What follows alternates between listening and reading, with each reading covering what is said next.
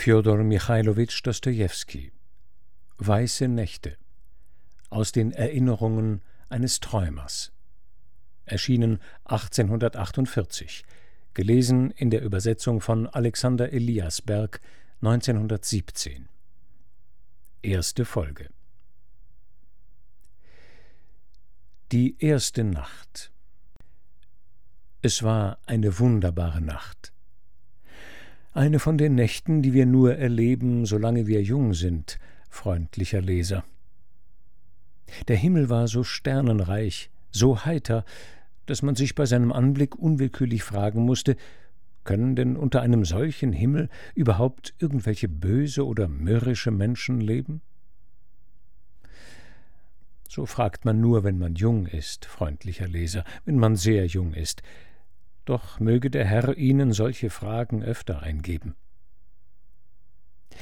Da ich gerade von allerlei mürrischen und bösen Herrschaften spreche, muss ich an mein musterhaftes Betragen während des ganzen heutigen Tages denken. Schon vom frühen Morgen an quälte mich ein seltsames Unlustgefühl. Es war mir plötzlich, als ob ich einsamer von allen verlassen sei, und als ob sich alle von mir lossagten. Nun kann man mich allerdings fragen, wer sind diese alle? Denn ich lebe schon seit acht Jahren in Petersburg und habe es bis heute nicht verstanden, Bekanntschaften zu machen. Wozu brauche ich auch Bekanntschaften?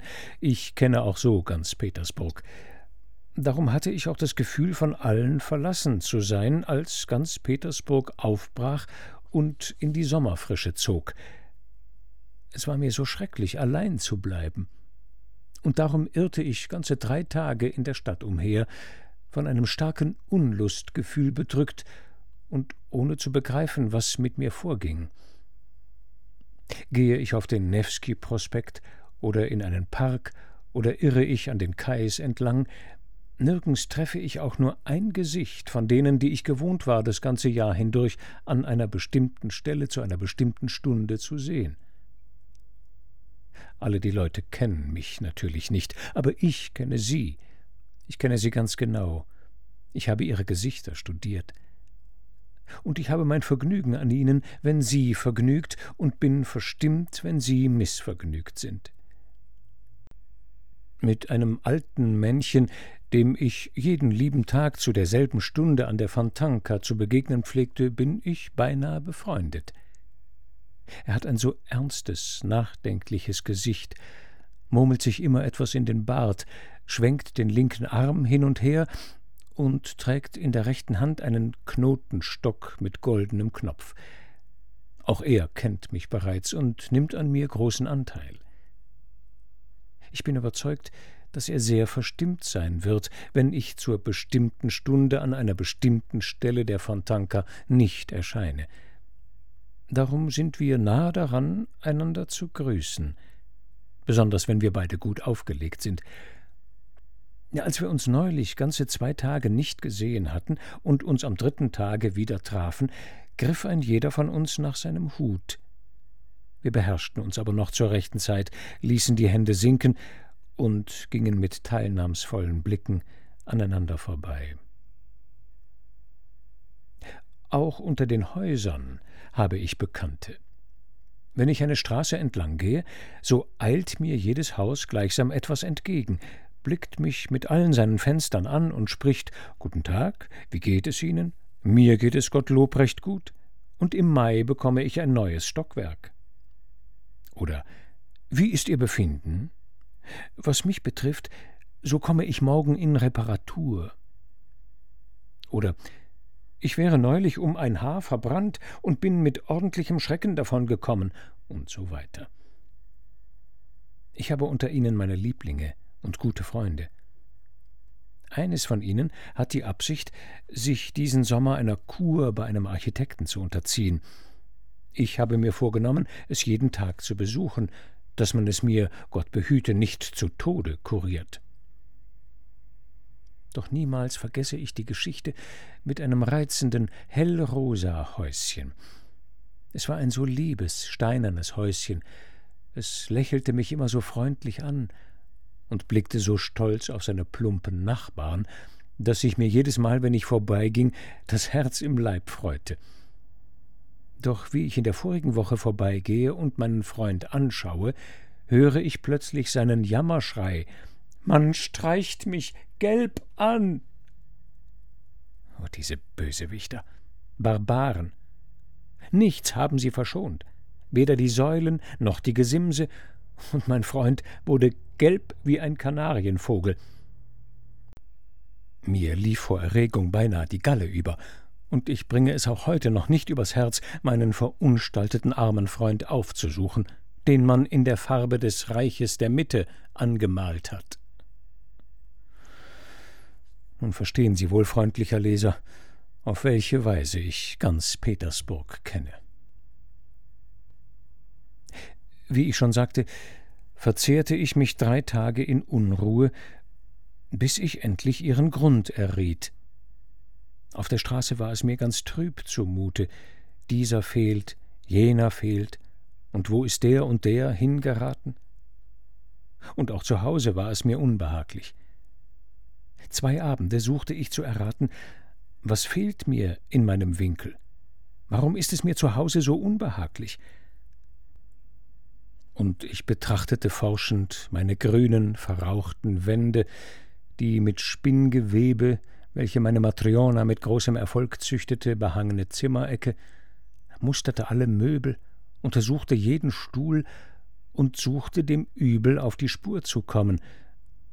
Wenn bei mir nämlich auch nur ein Stuhl anders steht, als er gestern stand, bin ich ganz außer mir. Ich schaute auch zum Fenster hinaus, doch alles war umsonst und brachte mir auch nicht die geringste Erleichterung. Ich entschloss mich sogar, Matriona herbeizurufen und richtete an sie bei dieser Gelegenheit eine väterliche Ermahnung wegen des Spinngewebes und der sonstigen Unordnung. Sie sah mich aber nur erstaunt an und ging, ohne auch nur ein Wort zu entgegnen, wieder fort, so dass das Spinngewebe auch heute noch an seinem Platz hängt. Und erst heute früh kam ich endlich der Sache auf den Grund. Ach so, sie brennen mir ja alle durch und ziehen aufs Land. Verzeihen Sie den trivialen Ausdruck, doch es war mir in diesem Augenblick wirklich nicht um die Schönheit des Stiles zu tun, denn alles, was es in Petersburg gab, war bereits in die Sommerfrische gezogen oder war gerade im Begriff, es zu tun. Denn ich musste jeden soliden Herrn, der eine Droschke mietete, für einen ehrwürdigen Familienvater halten, der soeben sein Tagwerk erledigt hat und sich mit leichtem Herzen aufs Land in den Schoß seiner Familie begibt. Denn jeder Mensch, der mir begegnete, hatte ein ganz besonderes Aussehen und schien jedem anderen Passanten zuzurufen Wir sind nur so vorübergehend hier, meine Herren, in zwei Stunden ziehen wir aufs Land.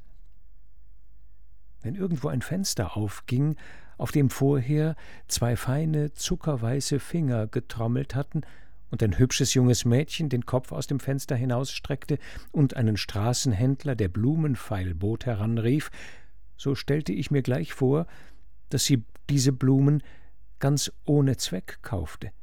Das heißt, gar nicht um sich in der dumpfen Stadtwohnung an ihnen und am Frühling zu ergötzen, und dass die ganze Familie sehr bald aufs Land ziehen und die Blumentöpfe mitnehmen würde.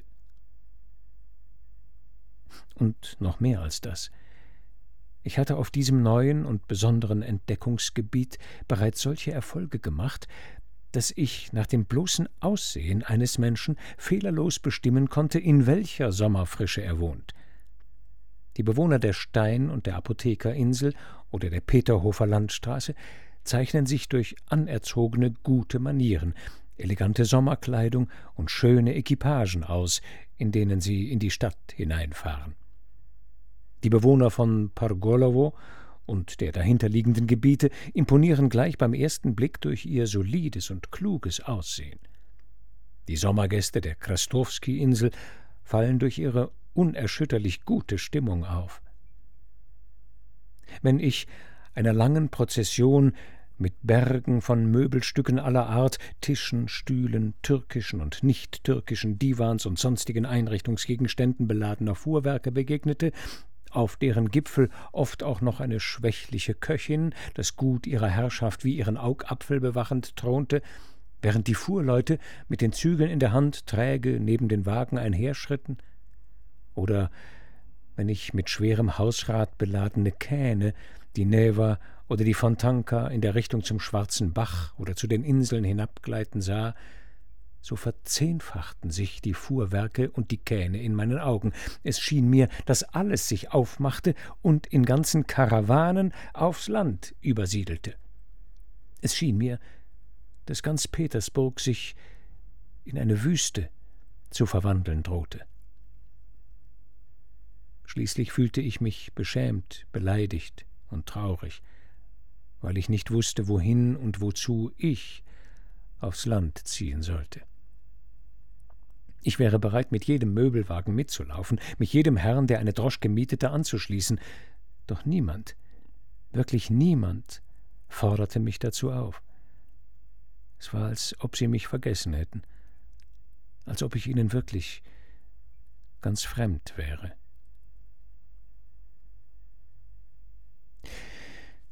Ich irrte so viel und so lange umher, bis ich, wie es mir oft passierte, vergaß, wo ich mich befand und plötzlich war ich bei der Stadtgrenze angelangt.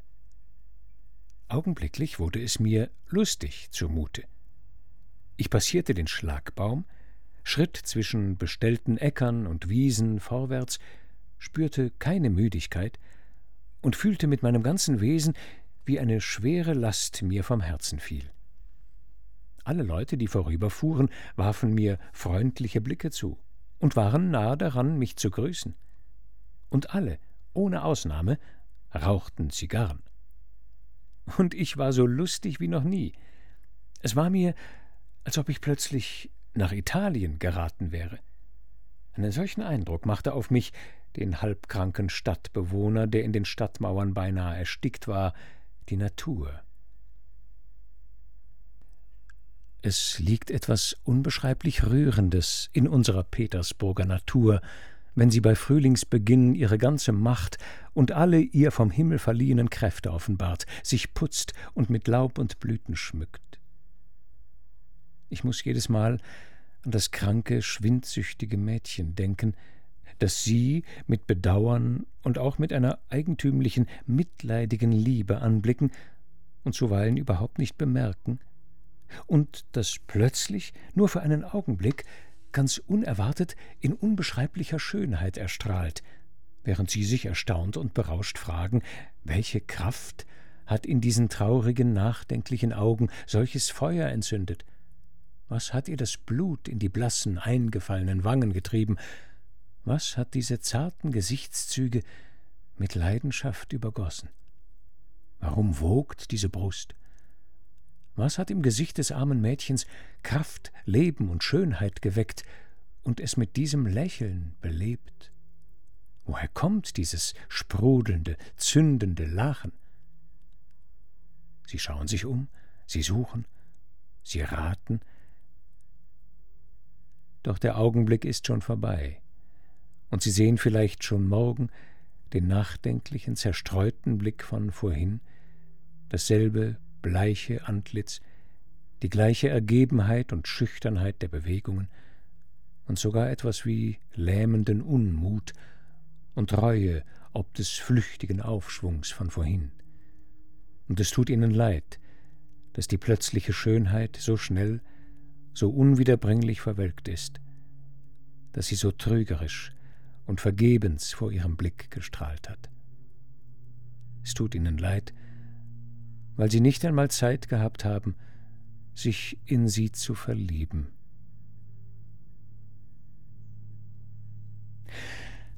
Und doch war meine Nacht noch schöner als der Tag. Und das kam so. Ich kehrte sehr spät in die Stadt zurück, und als ich mich meiner Wohnung näherte, schlug es schon zehn Uhr.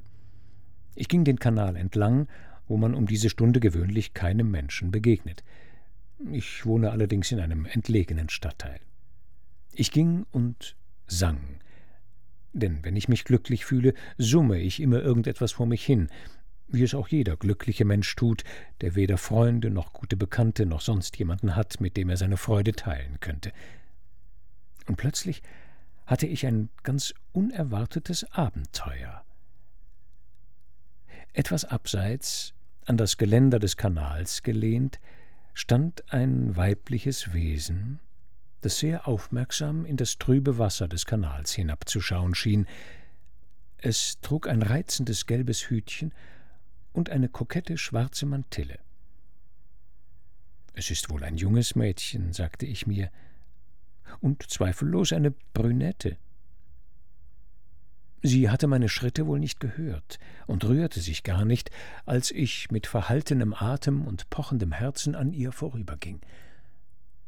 Seltsam, dachte ich mir, sie ist wohl ganz mit einem Gedanken beschäftigt.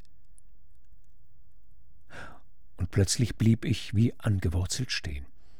Ich hörte ein dumpfes Schluchzen. Ja, ich irrte mich nicht, das Mädchen weinte wirklich, und nach einem Augenblick hörte ich sie wieder aufschluchzen. Mein Herz krampfte sich zusammen. Sonst bin ich ja Damen gegenüber sehr schüchtern. Doch das war ja ein ganz besonderer Fall. Ich kehrte um, ging auf sie zu und würde wohl sicher Madame gesagt haben, wenn ich nicht gewusst hätte, dass diese Anrede in den russischen Gesellschaftsromanen schon tausendmal gebraucht worden ist, dies allein hielt mich davon ab. Doch während ich nach einem anderen Wort suchte, kam das Mädchen zur Besinnung, sah sich um, senkte den Blick, huschte an mir vorbei und ging den Kai entlang. Ich folgte ihr, doch sie merkte das und ging vom Kai auf die andere Straßenseite hinüber. Ich wagte nicht, ihr auf das Trottoir zu folgen. Mein Herz schlug so heftig wie bei einem gefangenen Vogel. Ein Zufall kam mir ganz unerwartet zu Hilfe. Auf der anderen Straßenseite tauchte plötzlich neben meiner Unbekannten ein Herr im Frack auf. Er schien in soliden Jahren zu sein, doch seine Haltung war nichts weniger als solid. Er wankte hin und her und tastete sich vorsichtig an den Mauern entlang. Das Mädchen aber ging gerade, wie ein Pfeil aus dem Bogen, eilig und zugleich etwas unsicher, wie alle jungen Mädchen gehen, die nicht wollen, dass jemand sie nachts auf dem Nachhauseweg anspreche und ihnen seine Begleitung anbiete. Der Herr würde sie auch niemals eingeholt haben, wenn ihm das Schicksal nicht den Rat eingegeben hätte, eine andere Taktik zu wählen. Ganz unvermittelt begann er plötzlich, was ihn nur die Beine trugen, zu rennen. Sie lief wie der Wind, doch der wankende Herr kam immer näher, holte sie schließlich ein, das Mädchen schrie auf und ich segne das Schicksal für den vortrefflichen Knotenstock, den ich zufällig in der Hand hatte. Im Augenblick war ich auf der anderen Straßenseite. Im Augenblick erfasste der ungebetene Begleiter die Sachlage, begriff meine unwiderlegbaren Argumente, schwieg und blieb zurück. Erst als uns eine größere Strecke von ihm trennte, begann er in recht energischen Ausdrücken gegen mich zu protestieren. Doch wir hörten kaum seine Worte. Geben Sie mir Ihren Arm, sagte ich meiner Unbekannten, und er wird sich nicht mehr unterstehen, Sie zu belästigen. Sie reichte mir stumm ihren Arm, der noch vor Aufregung und Schreck zitterte. O ungebetener Herr, wie dankte ich dir, in diesem Augenblick. Ich streifte sie mit einem Blick. Sie war sehr hübsch und brünett. Ich hatte also richtig geraten. Auf ihren schwarzen Wimpern glänzten noch die Tränen des eben ausgestandenen Schreckens. Oder vielleicht auch eines früheren Kummers? Ich weiß es nicht. Doch auf ihren Lippen spielte bereits ein Lächeln. Auch sie streifte mich mit einem heimlichen Blick, errötete etwas und wurde verlegen. Nun sehen Sie es. Warum haben Sie mich vorhin abgewiesen? Wäre ich gleich an Ihrer Seite gewesen, so wäre nichts geschehen. Aber ich kannte Sie nicht. Ich glaubte, dass auch Sie. Kennen Sie mich denn jetzt? Ein wenig. Warum zittern Sie so? Oh, Sie haben mich gleich beim ersten Blick erkannt, antwortete ich, ganz entzückt darüber, dass das Mädchen auch klug war. Auch einem schönen Mädchen kann Klugheit niemals schaden. Sie errieten gleich auf den ersten Blick, mit wem Sie es zu tun haben. Es ist wahr, wenn ich vor einer Frau stehe, bin ich stets schüchtern, und ich gebe es zu, nicht weniger aufgeregt, als Sie es vorhin waren, wie jener Herr Sie so erschreckte. Jetzt bin ich erschrocken. Es ist mir, als ob alles ein Traum wäre. Ich habe mir aber auch im Traume niemals vorgestellt, dass ich imstande wäre, mit irgendeinem weiblichen Wesen zu sprechen. Wieso? Ist es wirklich wahr? Ja, ja. Wenn mein Arm zittert, so kommt es nur daher, weil er noch niemals von einer so hübschen kleinen Hand umfasst wurde wie von der ihrigen. Ich, ich habe gänzlich verlernt, mit Damen zu sprechen. Das heißt, ich habe es auch niemals gekonnt. Ich bin ja ganz einsam. Ich weiß sogar nicht, wie ich zu Ihnen sprechen soll. Ich weiß im Augenblick auch nicht, ob ich nicht soeben eine Dummheit gesagt habe. Sagen Sie es mir bitte geradeaus. Ich bin nicht im mindesten empfindlich. Nein, nein, ganz im Gegenteil. Und wenn Sie schon verlangen, dass ich aufrichtig sprechen soll, so will ich Ihnen sagen, dass uns Frauen diese Schüchternheit gut gefällt. Und wenn Sie noch mehr wissen wollen, sie gefällt auch mir, und ich will sie nicht von mir jagen, bis ich vor meinem Hause angelangt bin. Sie werden damit erreichen, begann ich, vor Entzücken kaum atmend, dass ich meine Schüchternheit aufgebe und somit auch meine einzige Waffe aus der Hand lege. Waffe? Was für eine Waffe? Und zu welchem Zweck? Das gefällt mir schon gar nicht. Verzeihen Sie, ich tu's nicht wieder. Es kam mir so ganz unwillkürlich von den Lippen. Wie können Sie auch erwarten, dass ich in einem solchen Augenblick gar keinen Wunsch habe?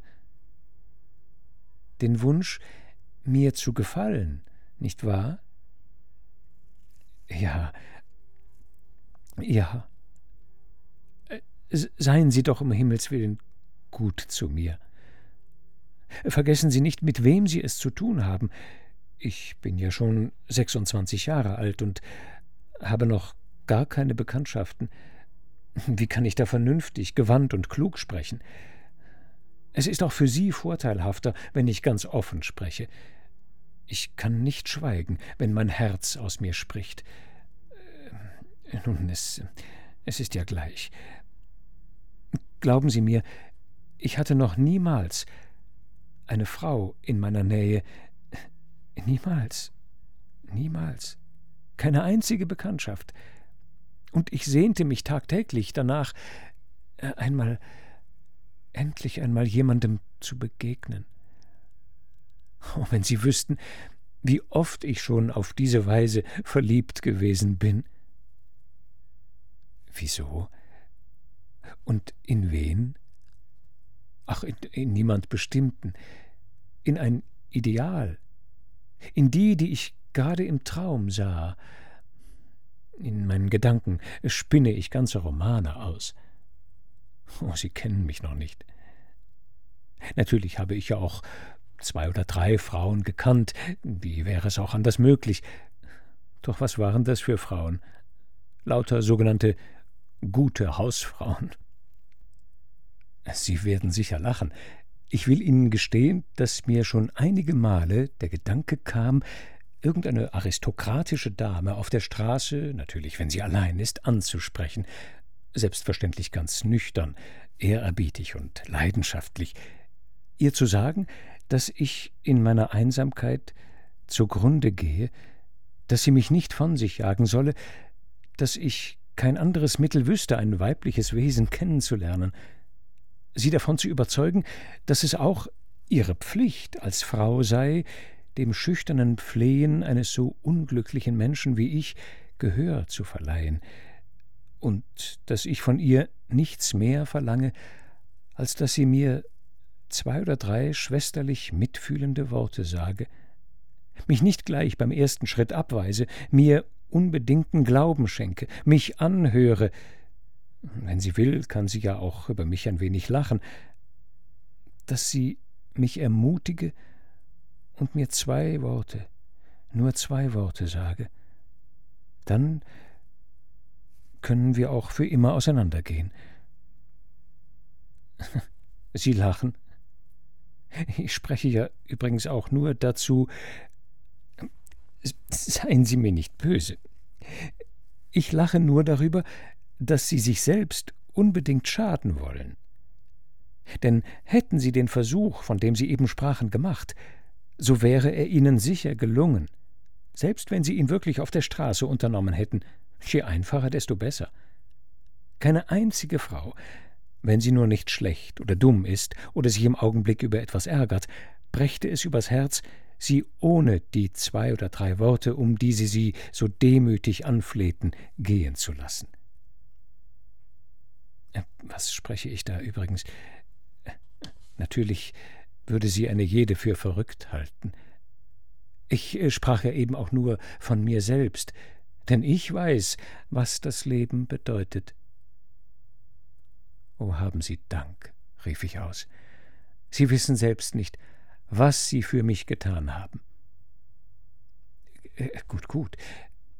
Doch sagen Sie mir, wieso Sie es erkannt haben, dass ich eine Frau bin, mit der Sie, nun, die Sie Ihrer Aufmerksamkeit und Freundschaft für würdig halten.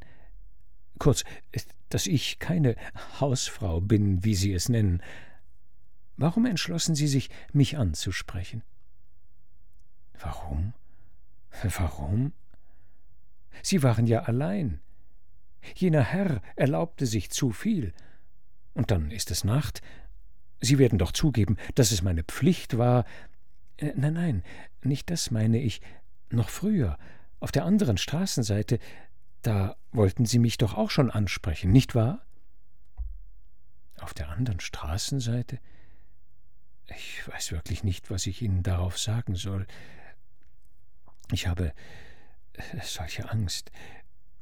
Wissen Sie, ich fühlte mich heute so glücklich. Ich bin draußen vor der Stadt gewesen und habe im Gehen gesungen. Ich habe noch nie so glückliche Augenblicke erlebt. Und Sie? Vielleicht schien es mir nur so. Verzeihen Sie, wenn ich Sie daran erinnere.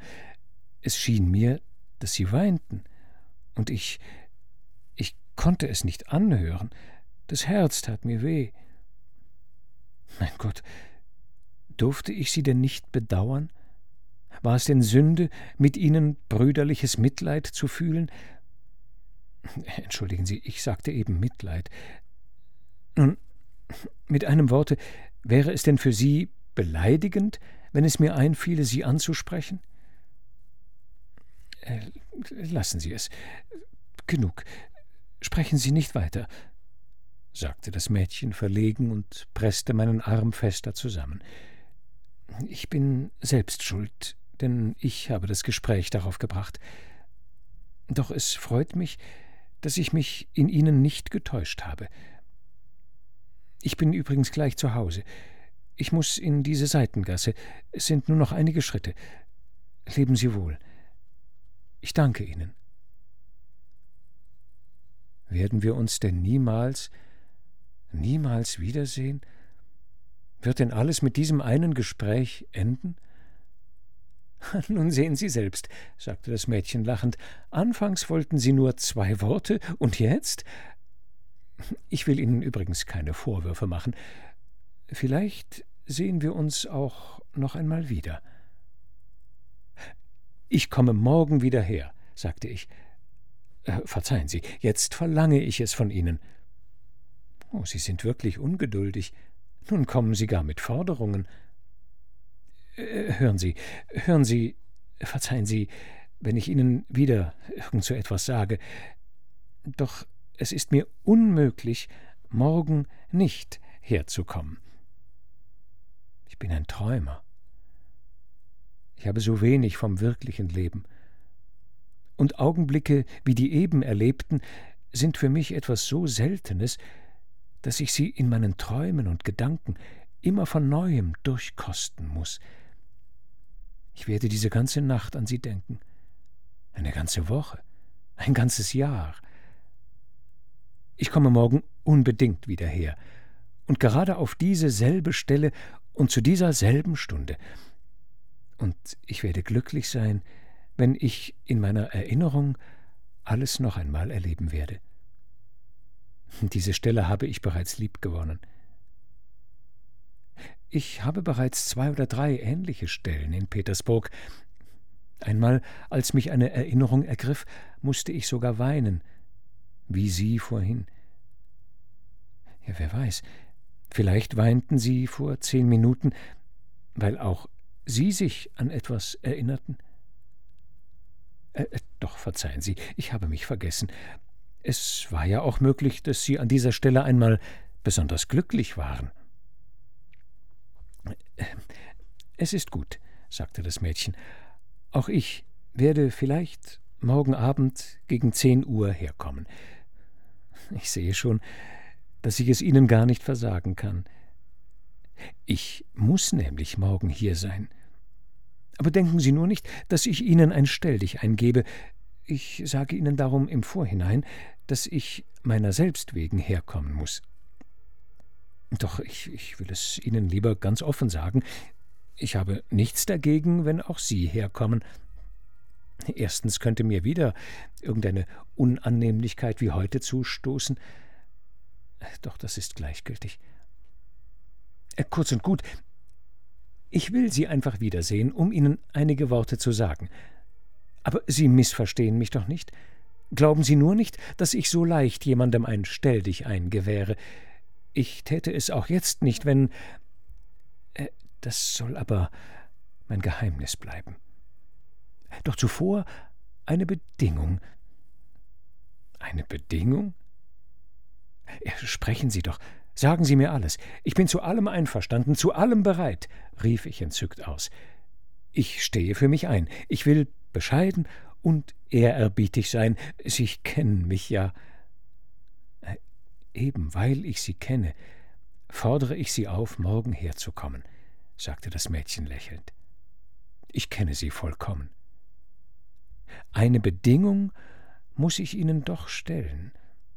Ich bitte Sie sehr, sie einzuhalten, Sie sehen ja, dass ich ganz offen spreche. Verlieben Sie sich nicht in mich. Das dürfen Sie nicht. Ich versichere Sie. Zur Freundschaft bin ich bereit. Hier haben Sie meine Hand. Aber sich in mich verlieben, das dürfen Sie nicht. Ich bitte Sie darum. Ich schwöre es Ihnen, rief ich und ergriff ihr Händchen.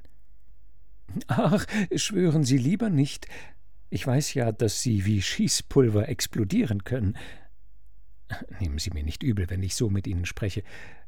Wenn Sie nur wüssten. Auch ich habe niemanden, mit dem ich sprechen, den ich um Rat bitten könnte.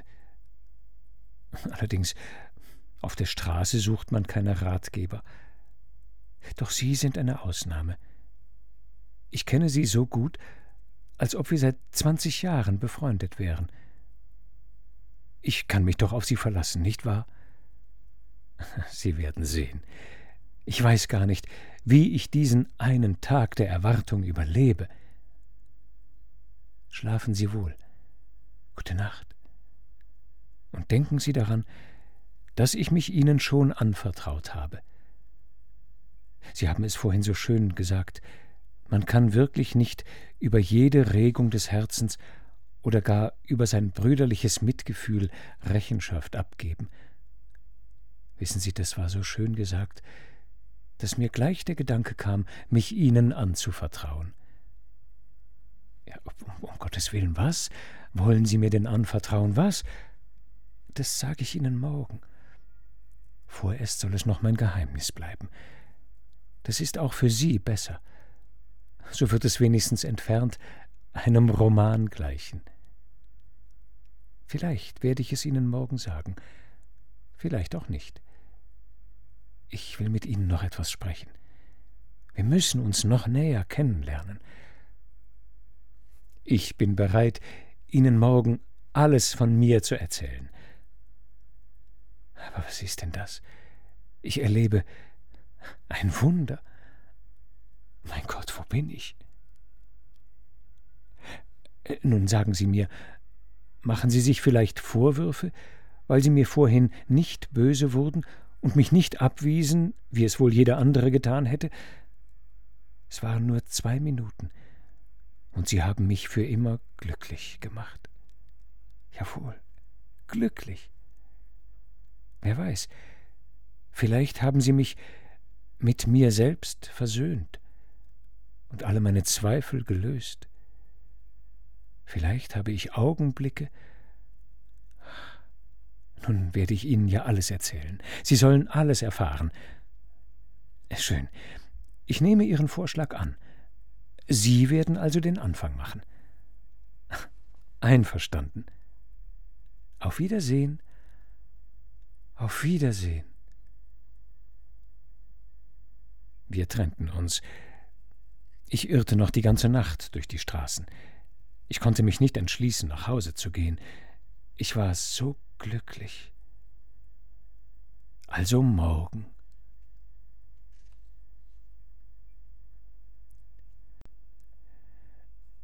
Die zweite Nacht. Nun haben Sie es doch erlebt, sagte sie lachend und mir beide Hände reichend. Ich bin schon seit zwei Stunden hier, Sie wissen gar nicht, wie mir heute den ganzen Tag zumute war. Ich weiß es, ich weiß es. Doch zur Sache. Wissen Sie, wozu ich hergekommen bin? Doch nicht um Unsinn zu schwatzen, wie gestern. Hören Sie, wir müssen in Zukunft vernünftiger sein. Ich habe darüber gestern noch lange nachgedacht. Worin sollen wir vernünftiger sein? Ich meinerseits bin ja zu allem bereit, doch ich habe in meinem ganzen Leben wirklich nichts Vernünftigeres erlebt als das, was ich jetzt erlebe. Ist das wahr? Erstens muss ich Sie bitten, mir nicht so fest die Hände zu drücken. Zweitens erkläre ich Ihnen, dass ich heute viel über Sie nachgedacht habe. Und zu welchem Ergebnis sind Sie gekommen? Zu welchem Ergebnis?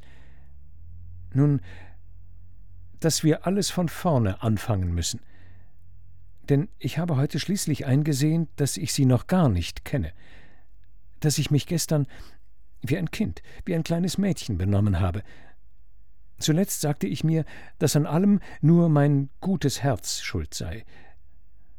Das heißt, ich lobte mich was auch immer herauskommt, wenn wir uns über uns selbst Rechenschaft abgeben wollen. Und um diesen Fehler gut zu machen, habe ich beschlossen, mich über sie eingehend zu erkundigen. Da ich mich aber über sie bei niemandem erkundigen kann, so müssen Sie mir selbst alles erzählen, die reine Wahrheit. Was sind Sie also für ein Mensch? Fangen Sie doch gleich an, erzählen Sie mir Ihre Geschichte. Meine Geschichte? rief ich erschrocken aus. Meine Geschichte? Wer hat Ihnen gesagt, dass ich überhaupt eine Geschichte habe? Ich habe nämlich gar keine Geschichte. Wie lebten Sie denn, wenn Sie keine Geschichte haben? unterbrach sie mich lachend. Ganz ohne Geschichte. Ich lebte so ganz für mich. Das heißt, ganz allein. Wissen Sie, was allein heißt? Was verstehen Sie unter allein? Sind Sie denn niemals mit Menschen zusammengekommen? Das nicht. Gewiss komme ich mit Menschen zusammen, und doch bin ich allein. Und sprechen Sie denn mit niemand? Eigentlich mit niemand. Wer sind Sie denn? Erklären Sie es mir. Doch warten Sie, ich glaube, ich kann es selbst erraten. Sie haben wohl eine Großmutter wie ich. Sie ist blind, lässt mich ihr ganzes Leben lang nicht von ihrer Seite, so dass ich beinahe zu sprechen verlernt habe. Und als ich vor zwei Jahren einen üblen Streich anstellte und sie einsah, dass sie mich nicht anders festhalten konnte, rief sie mich einmal zu sich heran und befestigte mein Kleid mit einer Stecknadel an das ihrige. So sitzen wir nun seither tagelang nebeneinander. Sie strickt, obwohl sie blind ist, einen Strumpf, und ich muss brav an ihrer Seite sitzen, nähen oder ihr etwas vorlesen. Sie ist so seltsam. Seit zwei Jahren lebe ich an die Großmutter angesteckt. Mein Gott, wie traurig. Doch ich.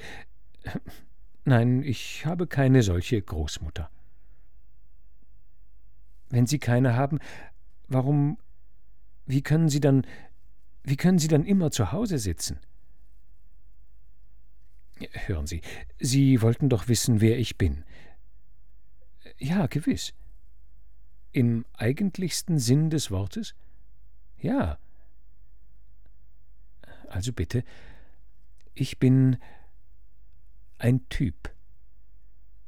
Ein Typ? Was für ein Typ? rief das Mädchen aus und lachte so, als ob sie ein ganzes Jahr keine Gelegenheit zum Lachen gehabt hätte. In Ihrer Gesellschaft ist es wirklich lustig. Schauen Sie, hier ist eine Bank. Wollen wir uns setzen? Hier kommt kein Mensch vorbei. Niemand wird uns hören, also können Sie mir Ihre Geschichte erzählen. Sie werden mir nichts vormachen. Natürlich haben Sie eine Geschichte. Sie verheimlichen sie nur. Sagen Sie mir vor allen Dingen, was ist ein Typ? Ein Typ ein Typ ist ein Sonderling, ein lächerlicher Mensch, sagte ich und begann von ihrem kindlichen Lachen angesteckt gleichfalls zu lachen. Das ist. das ist so ein Charakter. Hören Sie, wissen Sie, was ein Träumer ist? Ein Träumer? Wie sollte ich das nicht wissen? Auch ich bin eine Träumerin. Wenn ich so neben meiner Großmutter sitze, kommt mir doch alles Mögliche in den Sinn. Und so fange ich an zu träumen. Und wenn ich schon einmal im Zuge bin, so kann es auch vorkommen, dass ich in meinen Gedanken den Kaiser von China heirate. Manchmal ist es sehr schön zu träumen. Übrigens, äh, nein, ich weiß wirklich nicht. Besonders, wenn man auch an andere Dinge denken muss, fügte das Mädchen ziemlich ernst hinzu. Vortrefflich. Wenn Sie schon einmal so weit waren, dass Sie den Kaiser von China heirateten, so werden Sie auch mich verstehen. Also hören Sie zu. Erlauben Sie übrigens, ich weiß noch gar nicht, wie Sie heißen. Na, endlich fällt's Ihnen ein, danach zu fragen. Früh genug. Oh mein Gott, früher dachte ich gar nicht daran. Ich fühlte mich auch so schon glücklich. Ich heiße Nastienka. Nastienka. Und weiter? Nichts weiter. Ist es Ihnen zu wenig? Sie sind wirklich unersättlich. Ob es mir zu wenig ist? Im Gegenteil, es ist viel, sehr viel. Sie sind wirklich ein gutes Mädchen, Nastienka, wenn Sie sich gleich zu Beginn mit dem Kosenamen Nastienka vorstellen. Na sehen Sie es. Also weiter. Dann hören Sie, Nastjenka, was für eine komische Geschichte ich Ihnen erzählen werde. Ich setzte mich neben sie, nahm eine pedantisch ernste Pose an und begann wie aus einem Buche. Es gibt, wenn Sie es noch nicht wissen, Nastjenka, es gibt hier in Petersburg recht seltsame Winkel. In solche Winkel schaut jene Sonne, die sonst für alle Einwohner Petersburgs scheint, wohl niemals hinein. An ihrer Stadt guckt zuweilen eine andere, neue Sonne hinein, eine eigens für solche Winkel geschaffene Sonne, die auf alles ein ganz anderes, eigenes Licht wirft. In solchen Winkeln, liebe Nastjenka, lebt man ein ganz besonderes Leben – das von dem Leben, das um uns brandet, gänzlich verschieden ist. Ein Leben, das es vielleicht nur noch irgendwo in einem fernen Märchenlande gibt, aber keineswegs hier bei uns, in unserer ernsten, bitter ernsten Zeit. Dieses Leben ist ein Gemenge von etwas rein Fantastischem und brennend Idealem und, leider, Nastjenka, trüb Prosaischem und Gewöhnlichem, um nicht zu sagen grenzenlos Banalem. Oh, pfui, du lieber Himmel, diese Vorrede. Was werde ich denn noch zu hören bekommen? Sie werden hören, Nastjenka. Ich glaube, ich werde niemals müde, Sie Nastjenka zu nennen. Sie werden hören, dass in solchen Winkeln sonderbare Menschen, ich nenne sie Träumer, leben. Ein Träumer, wenn ich genauer definieren soll, ist gar kein Mensch, sondern, wissen Sie, ein Wesen sächlichen Geschlechts. Dieses Wesen siedelt sich gewöhnlich in einem möglichst unzugänglichen Winkel an, als ob es sich sogar vom Tageslicht abschließen wollte.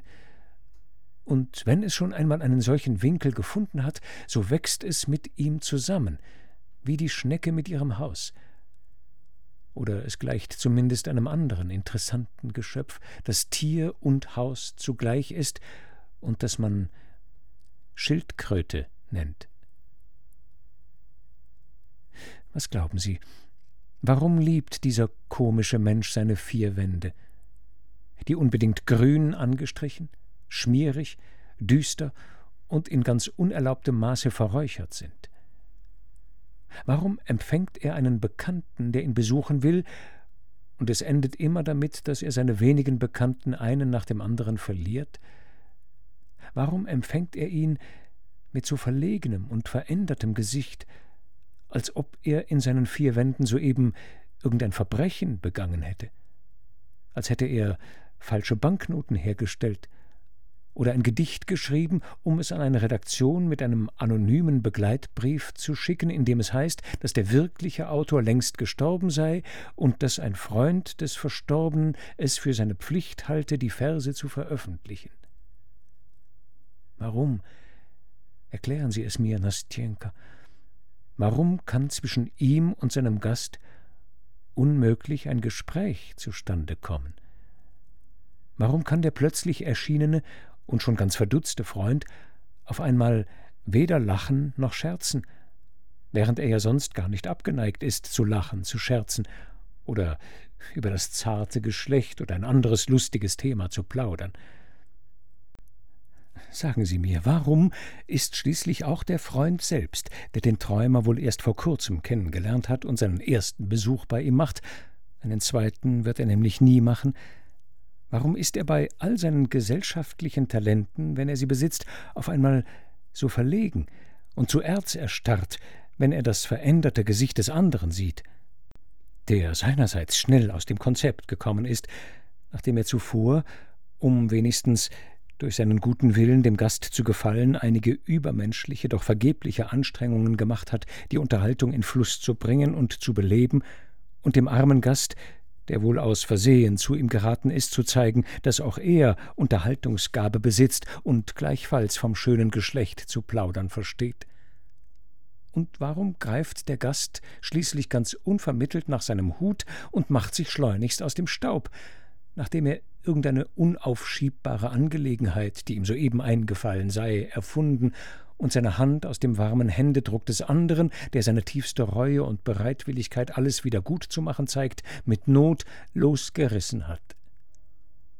Warum beginnt der fortgehende Freund, sobald er draußen ist, wie wahnsinnig zu lachen? Warum leistet er unverzüglich das Gelübde, nie wieder den Sonderling zu besuchen obwohl dieser im Grunde genommen ein vortrefflicher Mensch ist?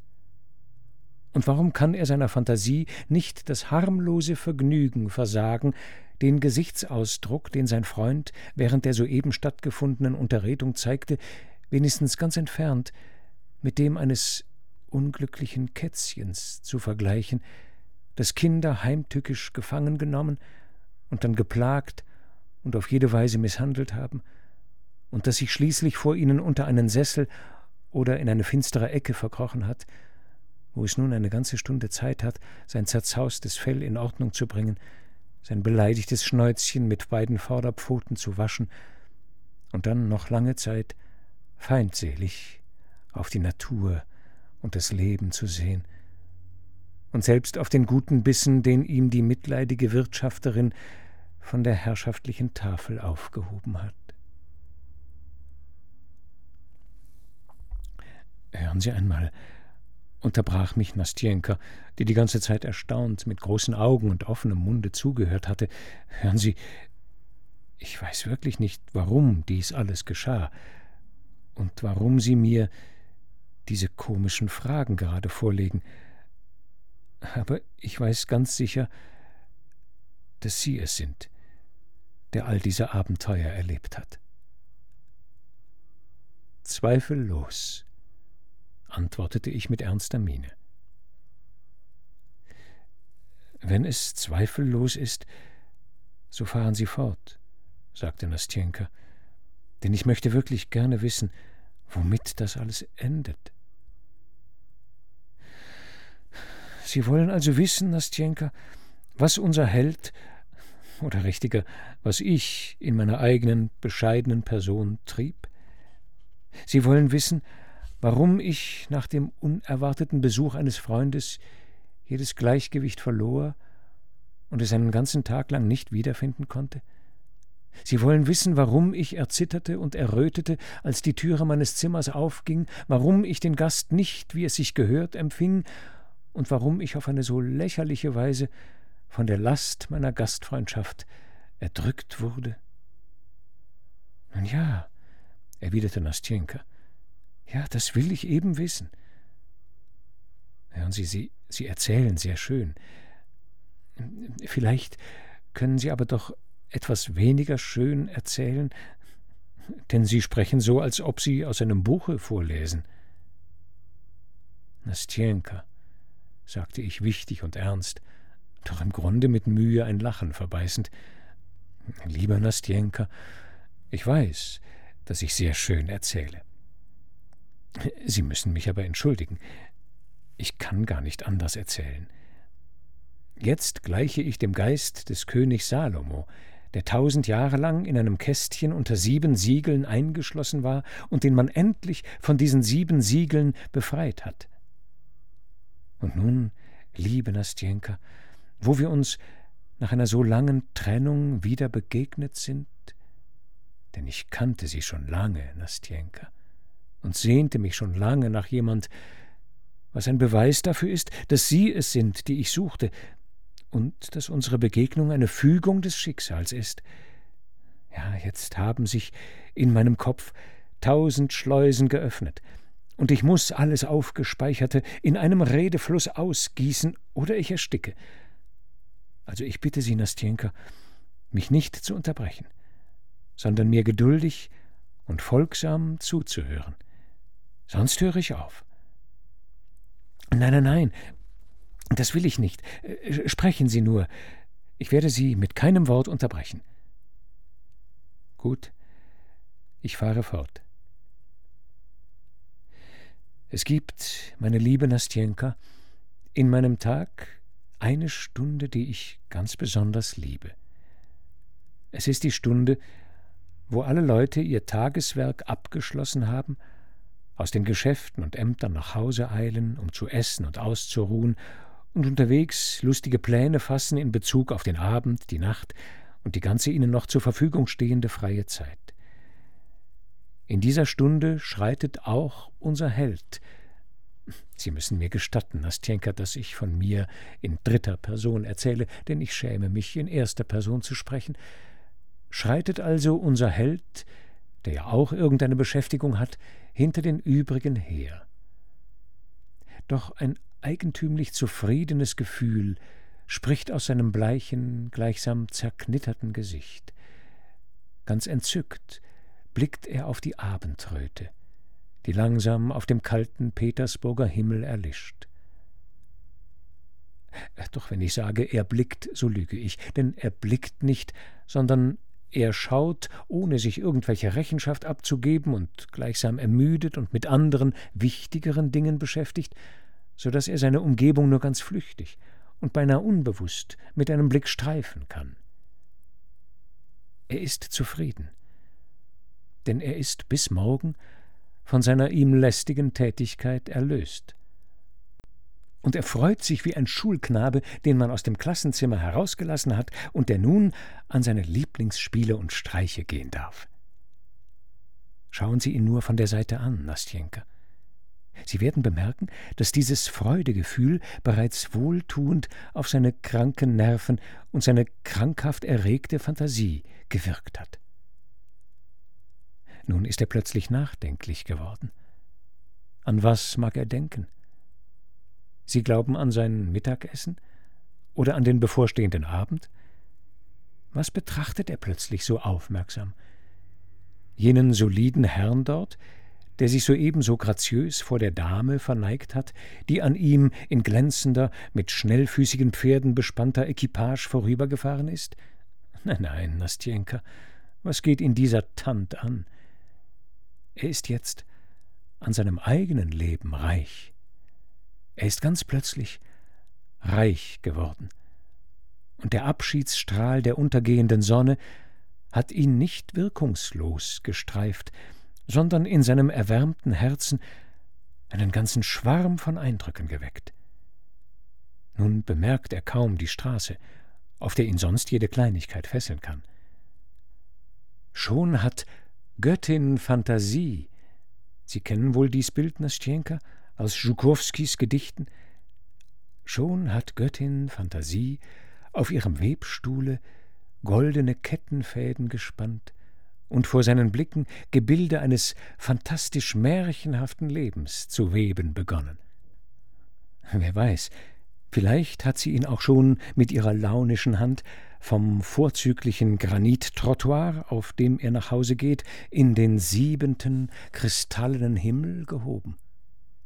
Versuchen Sie nur, ihn anzusprechen und zu fragen, wo er sich jetzt befinde und durch welche Straßen er gegangen sei. Er wird sich darauf sicher nicht besinnen können. Er wird vor Ärger erröten und ihnen des Anstandes wegen etwas vorlügen. Darum fährt er auch so zusammen, schreit beinahe auf und sieht sich erschrocken um, als ihn eben eine alte Dame von sehr ehrwürdigem Aussehen mitten auf dem Bürgersteig anhält und sich nach dem Weg, den sie verloren hat, erkundigt. Verärgert und mit gerunzelter Stirn setzt er seinen Weg fort und merkt kaum, dass mancher Passant bei seinem Anblick lächelt und sich nach ihm sogar umsieht, und dass irgendein kleines Mädchen ihm scheu ausweicht und laut auflacht, als es mit Erstaunen sein breites, beschauliches Lächeln und seine seltsamen Handbewegungen sieht. Und schon hat diese selbe Göttin Fantasie in ihrem launischen Fluge die alte Dame, die neugierigen Passanten, das lachende Mädchen und die Bauern, die auf ihren auf der Fontanka liegenden Kähnen, nehmen wir an, dass unser Held gerade an der Fontanka vorübergeht, ihr Abendbrot verzehren, erhascht und spielend in ihr Gewebe eingefügt, wie die Spinne die Fliege einfängt. Schon hat der Sonderling mit diesem neuen Fund bereichert, seine gemütliche Behausung erreicht, sich an den Tisch gesetzt und längst seine Mahlzeit verzehrt. Er kommt erst dann zur Besinnung, als seine ewig versonnene und traurige Köchin Matryona den Tisch abgeräumt und ihm seine Pfeife gebracht hat. Er kommt zu sich und stellt mit Erstaunen fest, dass er bereits gegessen hat, ohne auch nur das Mindeste davon gemerkt zu haben. Im Zimmer ist es inzwischen dunkel geworden. In seiner Seele ist es öde und traurig. Ein ganzes Reich von Träumen, ist rings um ihn spurlos und lautlos zusammengestürzt, ist wie ein Traum zerronnen, und er kann sich nicht einmal besinnen, was er geträumt hat. Doch ein seltsam dunkles Gefühl, das seine Brust schmerzhaft erbeben macht, irgendein neuer Wunsch kitzelt und reizt schon wieder seine Fantasie und ruft unmerklich einen neuen Schwarm neuer Gesichter herbei. In seinem kleinen Zimmer ist es still. Einsamkeit und süßes Nichtstun umschmeicheln seine Fantasie. Sie entzündet sich allmählich, und beginnt ganz langsam zu brodeln, wie das Wasser in der Kaffeekanne der alten Matriona, die sorglos nebenan in der Küche waltet und ihren Köchinnen Kaffee kocht. Schon beginnt die Fantasie stoßweise zu sprudeln. Schon ist das Buch, das unser Träumer zwecklos und unbesehen vom Bücherbrett genommen hat und in dem er kaum bis zur dritten Seite gekommen ist, seiner Hand entfallen. Seine Fantasie ist neu gestimmt und gereizt, und vor seinen Blicken ist schon wieder eine neue Welt, ein neues, bezauberndes Leben in strahlend herrlicher Perspektive entstanden. Ein neuer Traum, ein neues Glück, eine neue Dosis raffinierten, süßen Giftes. Was ist ihm unser wirkliches Leben? Seinem durchaus nicht ungetrübten Blick erscheint unser Leben, Nastjenka, so träge, langsam und welk. Erscheinen wir alle mit unserem Schicksal unzufrieden und von der Last des Lebens bedrückt. Es ist doch wirklich so. Erscheint denn beim ersten Blick nicht alles zwischen uns so kalt, mürrisch und düster? Die Armen, denkt sich der Träumer. Es ist doch kein Wunder, dass er so denkt. Beachten Sie doch nur die zauberhaften Gestalten und Erscheinungen, die sich vor seinen Blicken so launisch, so uferlos und in solcher Fülle zu einem feenhaften, beseelten Bilde formen, in dessen Vordergrund als Hauptgestalt natürlich unser Träumer in eigener Person steht. Sie wollen vielleicht wissen, was er träumt? Wozu soll man danach fragen? Er träumt von allem. Vom Schicksal eines anfangs verkannten und später lorbeerbekränzten Dichters, von seiner Freundschaft mit E.T.A. Hoffmann, der Bartholomäusnacht, Diane Vernon, einer Heldentat bei der Eroberung von Kasan durch Ivan den Grausamen, von Clara Mowbray, Minna und Brenda und anderen Heldinnen Walter Scottscher Romane, vom Prälatenkonzil und Johannes Huss, von der Totenauferstehung im Robert der Teufel. Erinnern Sie sich an diese Musik? Sie ist wie ein Hauch vom Friedhof.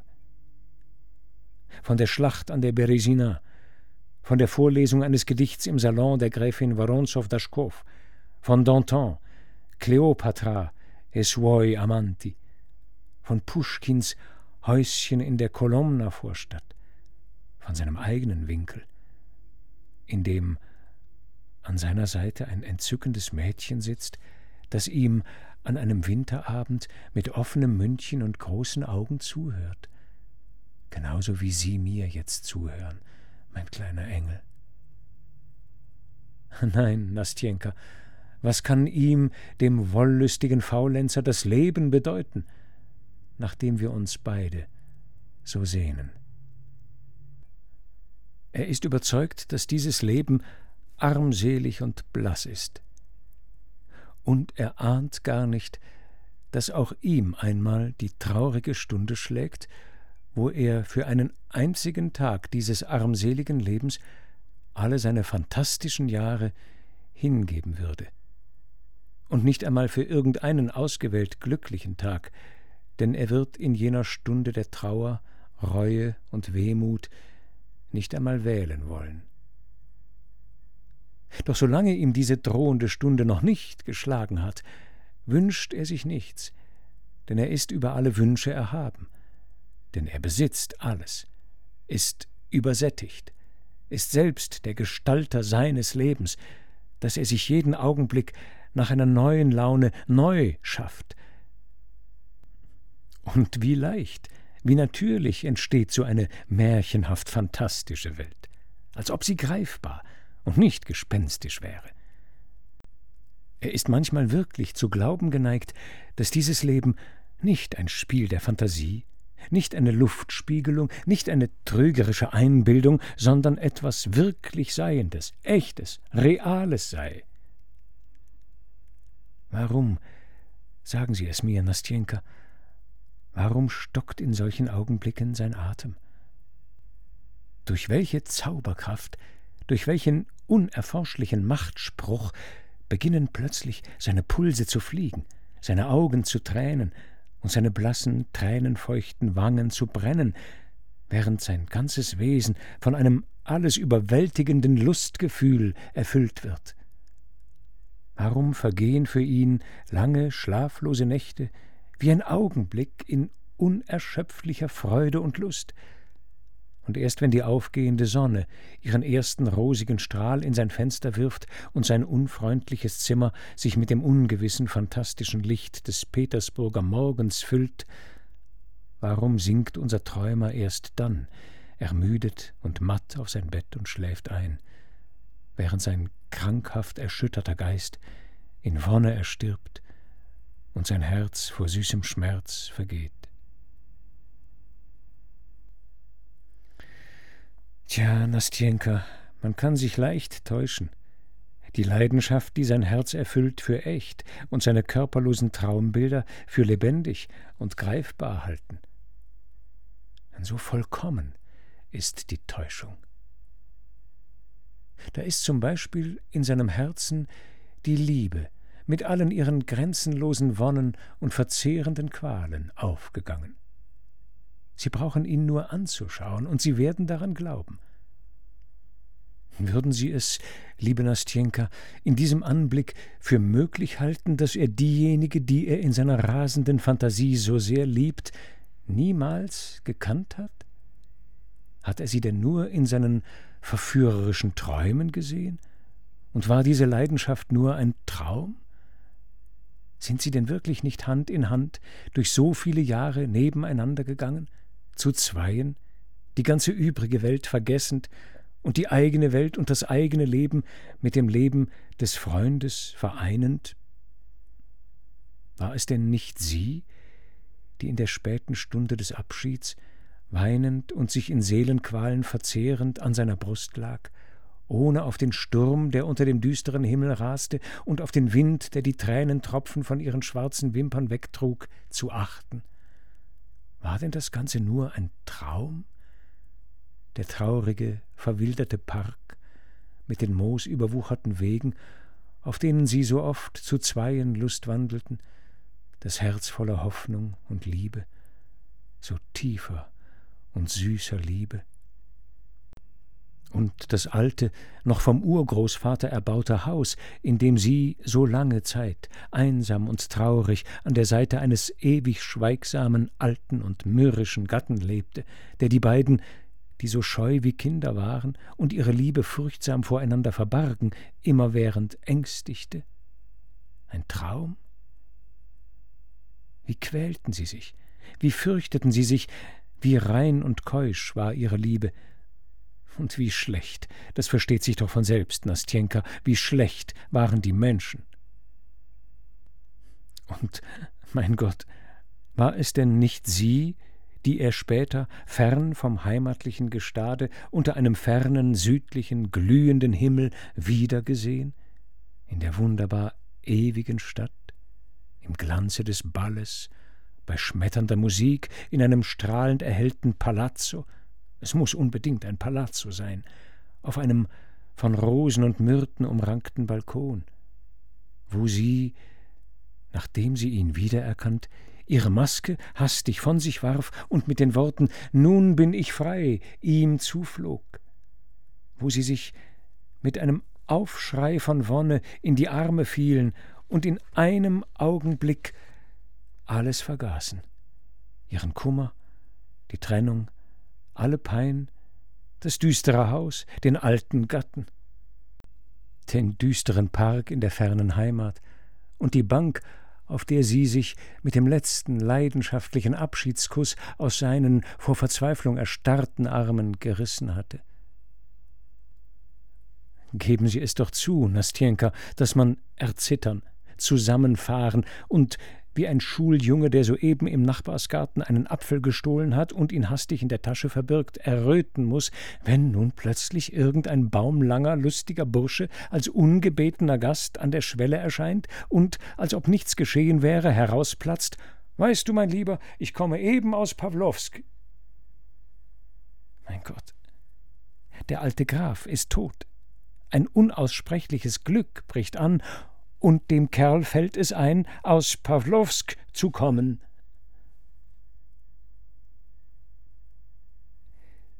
Ich hielt nach all den pathetischen Phrasen ebenso pathetisch inne. Ich weiß noch, dass ich große Lust hatte, in ein schallendes Gelächter auszubrechen, denn ich fühlte schon, wie sich in mir ein übermütiger Teufel regte, wie mir ein Zucken durch Hals und Kinn ging und meine Augen feucht wurden. Ich erwartete, dass Nastjenka, die mir, ihre klugen Augen weit geöffnet, zuhörte, in ein kindliches, unbändig lustiges Lachen ausbrechen würde und ich machte mir schon Vorwürfe, dass ich zu weit gegangen sei, dass ich ihr unnötigerweise etwas erzählt hätte, was ich als längst gefälltes Urteil über mich selbst schon lange auf dem Herzen herumgetragen und daher so fließend zu erzählen verstand. Allerdings hatte ich nicht erwartet, dass sie mich verstehen würde. Zu meinem Erstaunen schwieg sie zunächst eine Weile, drückte mir dann die Hand und fragte mit einer eigentümlich schüchternen Teilnahme Haben Sie denn wirklich Ihr ganzes Leben so verbracht? Ja, mein ganzes Leben, Nastjenka, antwortete ich. Mein ganzes Leben. Und ich glaube, dass es bis an mein Ende so bleiben wird. Nein, nein, das soll nicht sein, sagte sie erregt. Das darf nicht geschehen. So werde vielleicht auch ich mein ganzes Leben neben der Großmutter verbringen. Äh, hören Sie, wissen Sie denn nicht, dass es gar nicht gut ist, so zu leben? Ich weiß es, Nastjenka, ich weiß es, rief ich, meinem Gefühl freien Lauf lassend. Und gerade jetzt weiß ich es besser als je, dass ich meine schönsten Jahre ganz nutzlos verschwendet habe. Jetzt weiß ich es. Und diese Erkenntnis tut mir weh, weil Gott selbst sie mir als einen guten Engel gesandt hat, um es mir zu sagen und zu beweisen. Jetzt, wo ich neben ihnen sitze und mit ihnen spreche, ist es mir schwer, an die Zukunft zu denken. Denn in der Zukunft erwartet mich wieder Einsamkeit und dieses dumpfe, überflüssige, zwecklose Leben. Und was werde ich überhaupt noch träumen können, nachdem ich schon im Wachen und in Wirklichkeit an ihrer Seite so glücklich gewesen bin?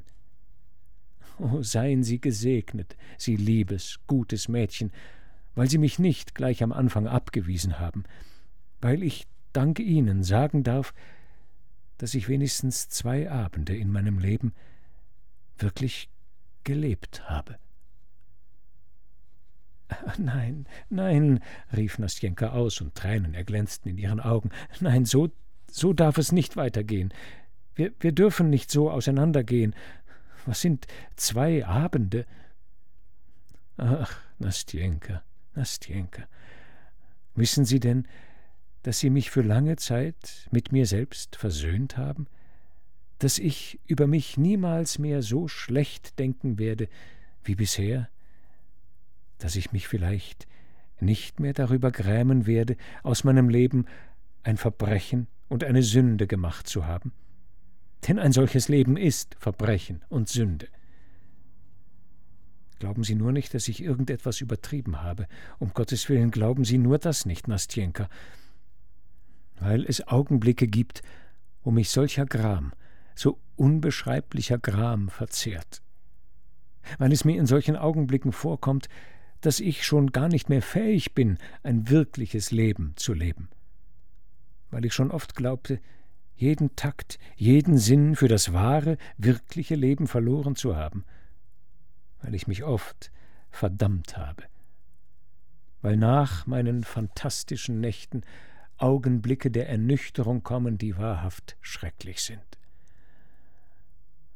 Und dabei muss ich hören, wie rings um mich die Menschen toben und sich im Strudel des Lebens drehen, muss hören und sehen, wie Menschen leben, wie sie ein wirkliches, greifbares Leben leben, dass ihnen das Leben offen steht, dass es ihnen nicht wie ein Traumgesicht entschwebt, dass es sich ewig aus sich selbst erneuert und verjüngt, dass keine Stunde dieses Lebens einer andern gleicht, während meine scheue Fantasie so schal und eintönig ist, Sklavin eines Schattens, einer Idee, der ersten besten Wolke, die plötzlich die Sonne verdeckt und das Herz mit Wehmut erfüllt.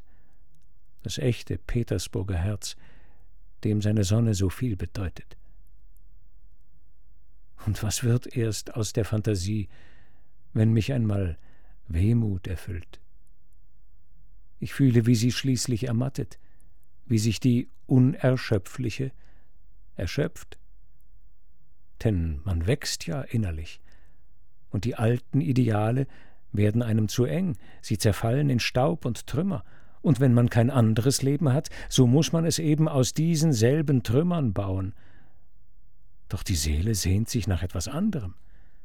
Vergebens wühlt der Träumer wie in Schutt in seinen alten Träumen und sucht in ihrer Asche nach einem, wenn auch noch so schwachen Fünkchen, um es anzufachen und mit dem neu entzündeten Feuer sein erkaltetes Herz zu erwärmen, um in ihm alles wieder zu erwecken, was ihm einst so teuer war, was die Seele rührte, das Blut in Wallung brachte, Tränen in die Augen trieb und so wunderbar trügte.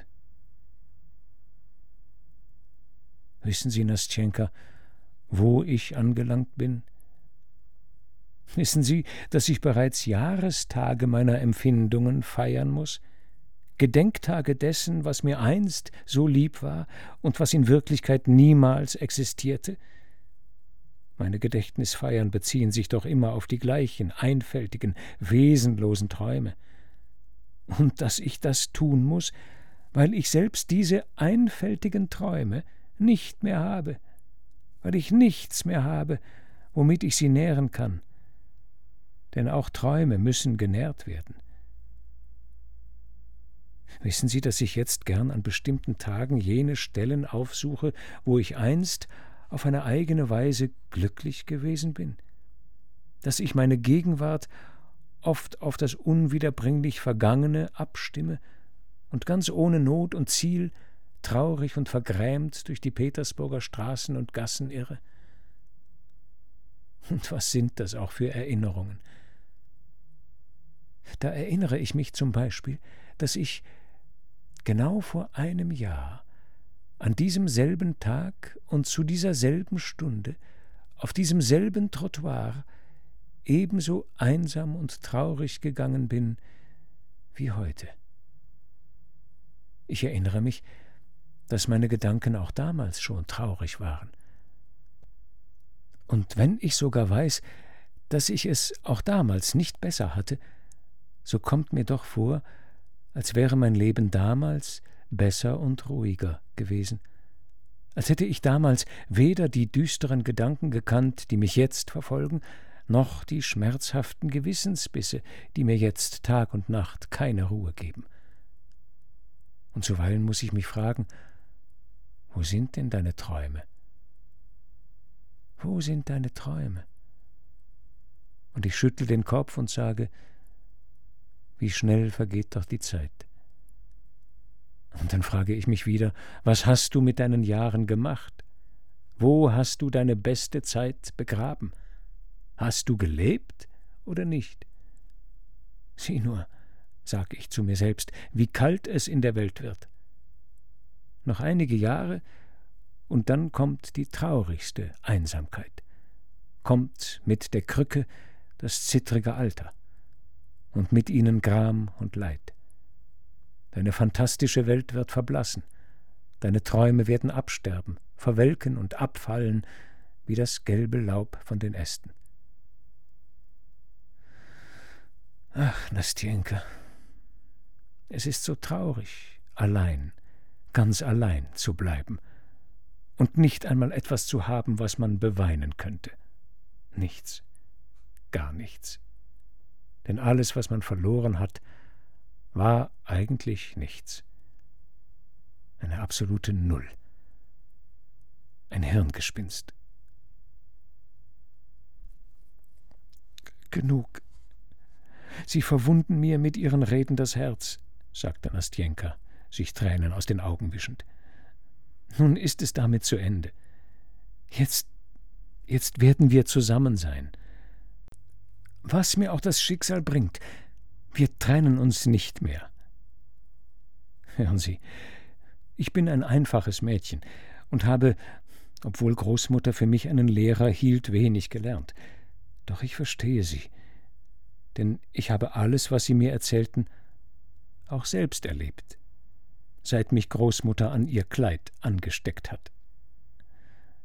Natürlich könnte ich es nicht so schön erzählen wie Sie, ich habe zu wenig gelernt, fügte sie unsicher hinzu, denn sie stand noch immer unter dem Eindruck meiner pathetischen Rede und meines hochtrabenden Stils.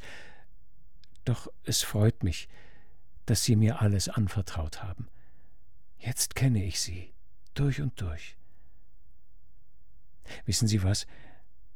Nun will ich Ihnen meine Geschichte ebenso offen erzählen, ohne etwas zu verheimlichen, wie Sie mir. Und Sie werden mir nachher einen Rat geben. Sie sind ja klug. Wollen Sie versprechen, mir diesen Rat zu geben?